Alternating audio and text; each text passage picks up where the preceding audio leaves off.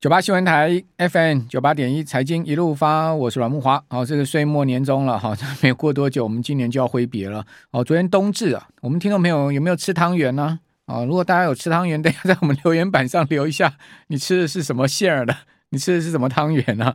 啊，那这个吃个汤汤圆啊，暖暖自己的胃哈，呃，暖暖自己的心了哈，不然这个冬天是还蛮冷的哈。这样最近股市又一直跌，跌得大家心都凉了哈。好，那提供一则好消息给想出国旅游的朋友哈。国票证券呢，现在正在举办说国票下单出国简单的活动哦。即日起呢，到十二月三十一号，没有几天了哈。下单金额达到十万块哦，就可以获得抽千元旅游金的机会。好，活动结束之后呢，会再抽出额外的超级大奖。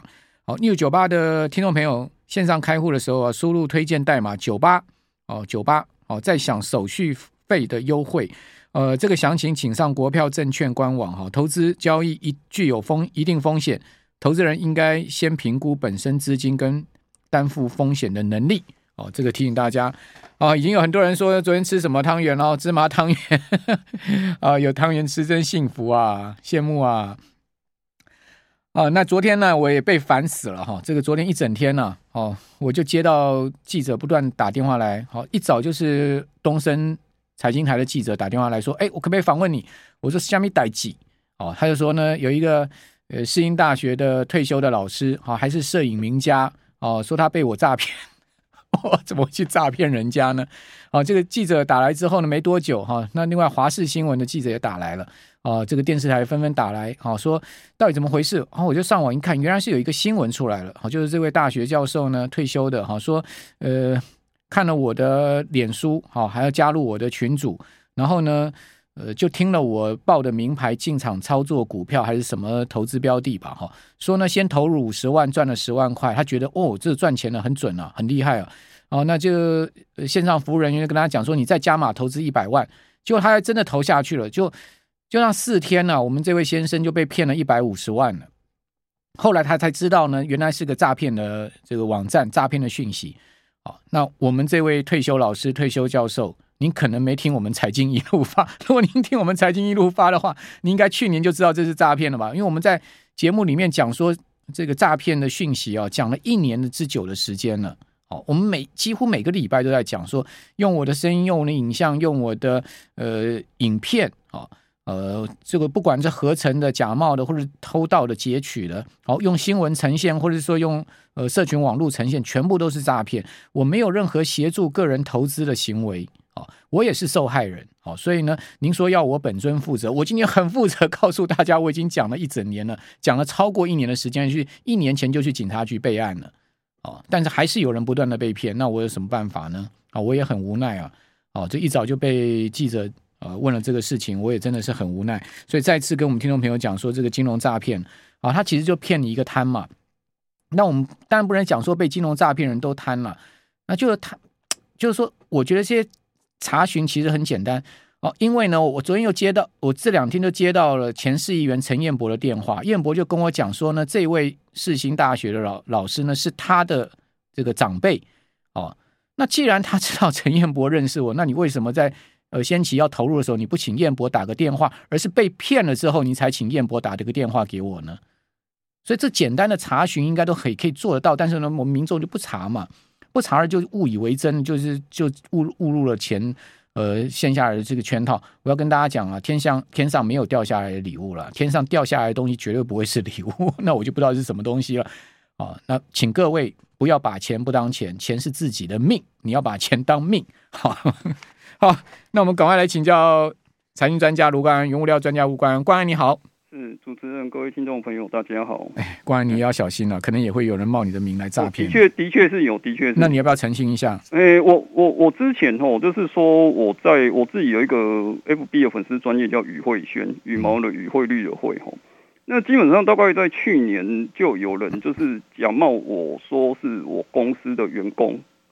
的名义，然后就是去卖一些婴幼儿产品啊。对，那大概有五六个人跟我投诉。那我说我，你的形象不太适合婴幼儿吧？就是就是就是我我我也不知道为什么，因为、嗯、因为 F B 它有一个功能很奇怪，是它它可以，比如说我我我今天可以说我是红海的员工，但是红海没办法帮你删除。嗯，对对对，就是 FB 它这个功能有个 bug。那因为其实我那个宇慧轩部落格其实就是讲讲白一点，我就是个人工作室嘛，我也没有请员工啊，这是大家都知道的事情。嗯嗯嗯。对对对，那那基本上来讲，就是我就是校长兼撞钟的嘛。对，那我后来我也是跟他澄清，那我自己 FB 我自己 FB 跟我的个人个人的那个网页的部落格，我也都有发，所以我我这边跟各位讲一下说。我自己个人来讲，我是只有卖课程跟卖书而已，其他的东西那个那个都不关我的事，真的。那当然我也是跟他道歉啦，因为毕竟毕竟是我后来去看，真的是有一个人他是他是 take 我是于什么于慧轩的员工，但是我也没办法要求把他移除这样子。所以基本上对，你就你你再次澄清，你没有卖奶粉，没有卖尿布，就那个那个那个，反正那个人就是就是收我钱之后，他就是他就是直接就是不联络就对，就是已读不回这样子。好，好，对，OK。好，这个也有人说我的这个小小便会漏尿，哈，这个新用新闻的方式呈现，说我我有这个射护腺的问题，小便会漏尿，所以呢，这个我推荐了某个中药。这个东西真的现在很多了，现在他就是用我，我觉得他可能用人工智慧，我都有看到这种新闻啊，什么阮阮阮木华阮木华不小心不小心讲出来什么哪哪几张股，我都有看过很多啊。这个或者说谢金河讲说哪三档股票绝对不会再跌了。这个这个都是他用可能用 AI 或是直接用那种那种制度方式去去合成的那种东西，这样就对了。这样 OK，好，这个事情我们就讲到这儿了哈，让大家知道我小便有没有漏尿是我的事情哈，这个用这个去。做伪药来诈骗大家，真的是缺德哈！好，那我相信这些诈骗人会有没有好报了哈。好，那我们请教冠安，明年原物料行情怎么看？今年原物料行情，先帮我们做个年终总结好吗？今年大致上来讲，就是有一点，嗯、大多数原物料来讲，算是算是先先涨后跌了。嗯，哦，那那大致上来讲，大多数原物料大概都在三到五月左右有一个高点。那不过在年底来，就是应该说这三个月来讲，其实。黄金应该是已经有明显的见底迹象了哦，因为黄金现在的价格大概在一千，最近几天都在一千八上下震荡。嗯，那其实黄金我以现货来讲，它去年是在去年底收盘是一八二八，对，所以基本上今年来讲，黄金几乎可以说是收平盘了。搞不好最后几天拼一下，搞不好还有嘛小涨之类。而而你们就是说，其实今年来讲，整体我们可以看到一个现象，就是说。大多数的原物料基本上来讲，它的表现其实虽然说我们说先涨后跌，但整体表现还是会比会比那个股市还是要好的很多这样。嗯嗯，对对对，因为因为今年其实很明显的就是一个你可以说是停滞性通膨，或者是滞胀，或是类滞胀的年代这样子。嗯。哦，智障是停滞性通膨，我们把中国马上叫滞胀这样。OK，不是在骂人的智障那个。OK，我人家那那所以基本上今年原物料大致上来讲是比较好，但是展望明年，我个人会觉得要小心的一点就是，诶、欸，第一第要小心的一点就是全球经济有可能衰退的问题。是，对，但是但是这边又有一个东西，我觉得这边我觉得要再讲一下，就是最近我看彭博社有有一篇文章，他说。中国可能是明年的那个通膨的 wild card，就是所谓的那个外卡啦。嗯，那那什么意思呢？因为如果说中国它这一波这一波疫情到爆发之后，诶、欸，我估计大概是四四到六个月左右会开始慢慢平复下来。对，他们开始消费，开始整个工厂运作，交通开始正常的话，那基本上很有可能。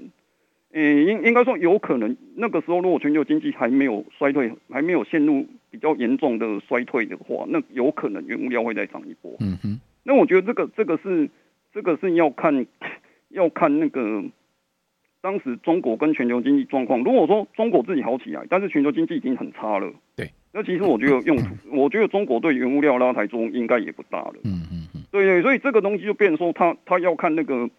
英文讲就是 timing，就是那个时间点到底到底是怎样这样子。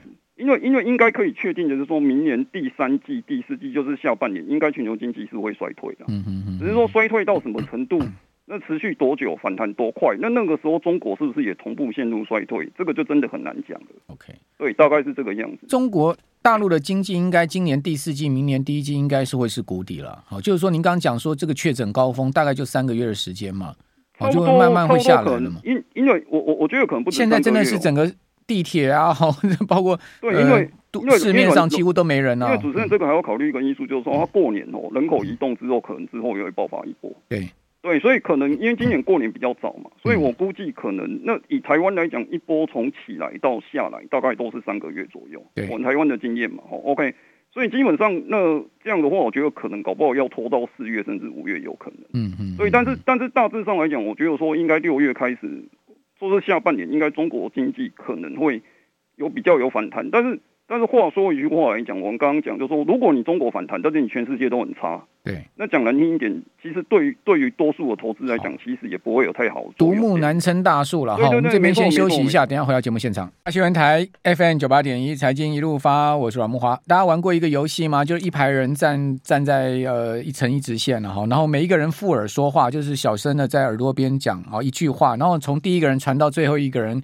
呃，肯定啊，哈，这个第一个人跟第二个人讲的话呢，跟最后一个人听到的哦，绝对不一样哦，就是所谓的一只鹅毛变成一只鹅哦，这样子的一个呃，所谓传言害人哈，误传的一个讯息的过程，然后这今天就发生了。我刚刚不是讲说有那个诈骗集团 用那个假新闻说我小便漏尿，大家听成小便漏尿，对不起，是我发音不准啊，说说我小便漏尿，然后去卖那个伪药啊。好，说我推荐了，好，这个真的可怕的一个事情哈。那我们今天传播上面也出了问题啊。回到正途正题了，我们今天不是保健专题，我们今天是这个在讲原物料哈。好，那今天晚上九点半很关键哈，这个美国个人消费支出 PCI 的价格指数年增率、月增率啊，到底现在目前市场怎么看？哦，那市场看法呢是说，呃，年增率是五点五哈，然后呢，月比增幅呢是零点一，这个是 PCE 的部分。核心 PCE 呢，好是四点七的月比增幅零点二，哦，年比四点七，月比零点二，哦，到底会不会是这样的数字呢？如果说超出这样的数字的话，恐怕市场还要再继续跌哦，因为现在目前美国的期货盘呢已经开始转弱，再往下杀了。哦，不过现在目前又拉上来，拉到平盘之上。那么看到台指期啊，今天收盘是跌了一百八十四点哈，呃，盘中一度大跌两百五十点。哦，今天期货盘杀得很凶哈，呃，收盘跌一百八十四点，好，跌幅百分之一点二八。好，那期现货之间的逆价差很大哦，八十一点的逆价差。哦，那现在目前呢，台指期的夜盘呢是下跌六点，然后仍然是比较疲弱的盘势。那今天晚上九点半，势必啊，期货上会有一个大波动。好，提供大家参考哈。那这也是看出来，现在目前市场最关注的，就还是通膨的问题。好，那听众朋友，您觉得呢？今天晚上公布出来的 PCE 会是什么数字啊？会超出预期吗？哦，还是呢好于预期？好，您可以把这个您的看法在我们留言板上留下。我们继续请教财经作作家卢冠安，冠安，那你怎么预期今天晚上的通膨数据呢？我我觉得哦，现在现在在嗯，就是说，因为已经快要到二零六三，我觉得其实大家的心态大概也有一些改变。嗯。我觉得现在市场的焦点已经慢慢在把通膨移到经济衰退的问题。是我我举个例子来看哦，比如说最近最近各位可以最近各位可以注意一下，就是说其实美元跟美元的汇率跟美国股市之间的关系已经变很低了。嗯哼，之前像是美美股跌，因为其实最近股市跌不少，但是你你会发现其实最近美美元涨不上去哦。对，所以美元涨不了，这个这个不是在。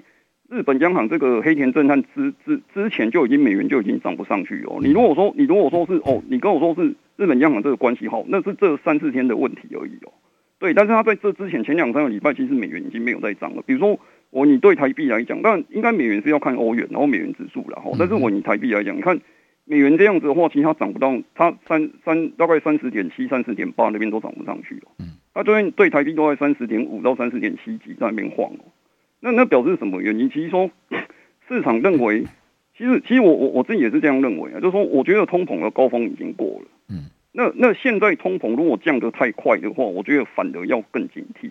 为什么？为为什么？各位知道吗？那反而可能会陷入有有陷入通缩，就是经济衰退的问题。嗯嗯，我觉得通膨最好是说最好是说缓降，然后降到说大概可能两趴三趴附近，大概就打住。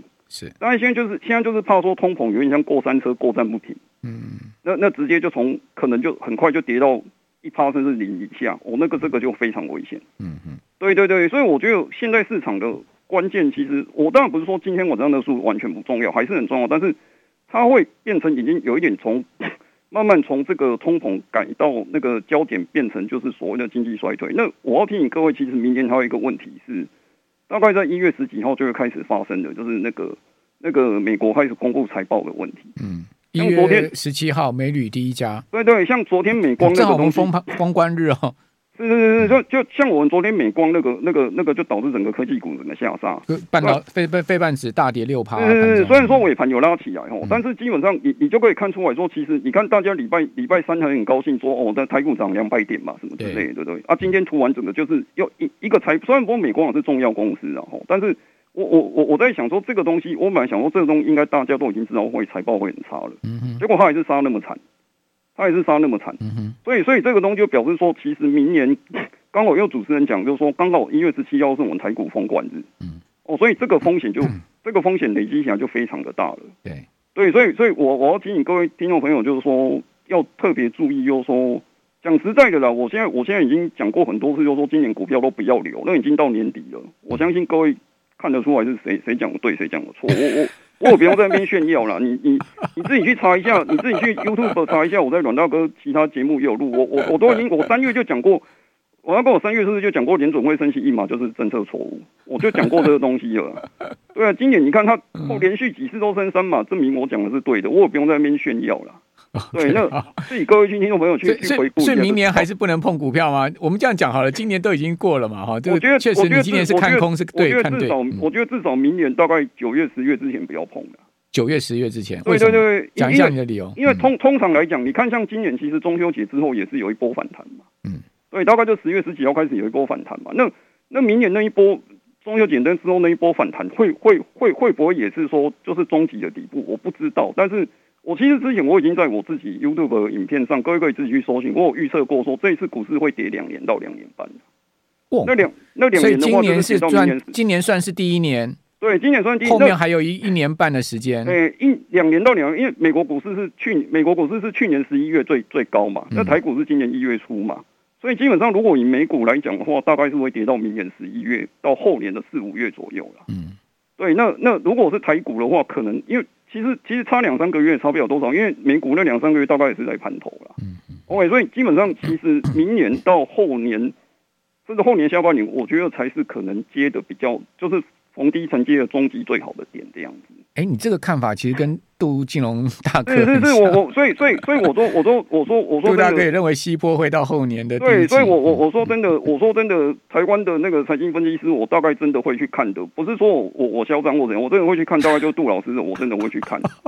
欸、他去年他去年是被骂的很惨呐、他去年 一堆人也是骂说什么你讲的都不准，怎么那时候去年也是一堆人在骂我啊，对不对？嗯，对，也是很多人在网络上骂我，可能可能可能那个阮大哥没有看到，但是也是很多人在骂我啊。哦，我没有看到，那那那那种我都不看，因为看了眼睛都会有业障。对对对，所以所以所以我觉得说明年还是要注意的。那那基本上来讲，我我觉得明年要注还是还是要注意。那但是明年来讲，黄金可能会有不错的表现，因为经济衰退嘛。你预估明年黄金会怎么走？那那我我我我我我讲个比方给各位了哈，今年美联储升息了十几码，嗯，升息了十几码，已经升了快二十码，绝绝招都已经大绝招都出来了，黄金还还还不跌，还还跌两趴两趴不到的话，你觉得明明年美国？他说他不会降息，我跟你讲了，明年美国十月之前绝对就会降息的啦。好。卢官预测的哦，我直接看铁铁口直断，我自己对我自己的社团也是这样讲。好，哦，他他他他开始降息，他好，就算他不要降息了，就算他不降，他利率维持在那个地方，你觉得黄金会涨还是会跌？嗯嗯嗯，就你就套一句布袋戏有术语功力，你大绝招都使出来，对方都还没死，那就等一下就换你死了啦。对不对？你听得懂意思吗？美联储大绝招都使出来，黄金都还没，黄金都还只跌这样子而已。那你你明年美联储没有绝招可以死了，那你觉得黄金会涨还是会跌？OK OK。是嘛？好，对，所以今年升十七嘛，黄金都不跌了。你的意思是说，明年都已经没有绝招了，黄金更不能跌了。对啊，那你你你，所以所以你看，这个就是基本面的问题嘛。你看今年升升升这样子，纳斯达克跌了三十三趴，黄金才跌两趴。好，所以冠安今天有一个很重大的预测哦，就是明年金价是看好。另外呢，就是明年十月美国联准会就要开始降息了。这个这个都可以印证，我们都有录音的。对啊，对。不要赌那么大，对我我自己我自己的我自己的 YouTube YouTube 频道也都有录，也都有也都有上传那个我们每次节目录音，大家都可以去看的。不过这个今年年初关安就看空股市啊，确实是正确的哈。这个今年真的是一个大熊市。好，非常谢谢卢冠安。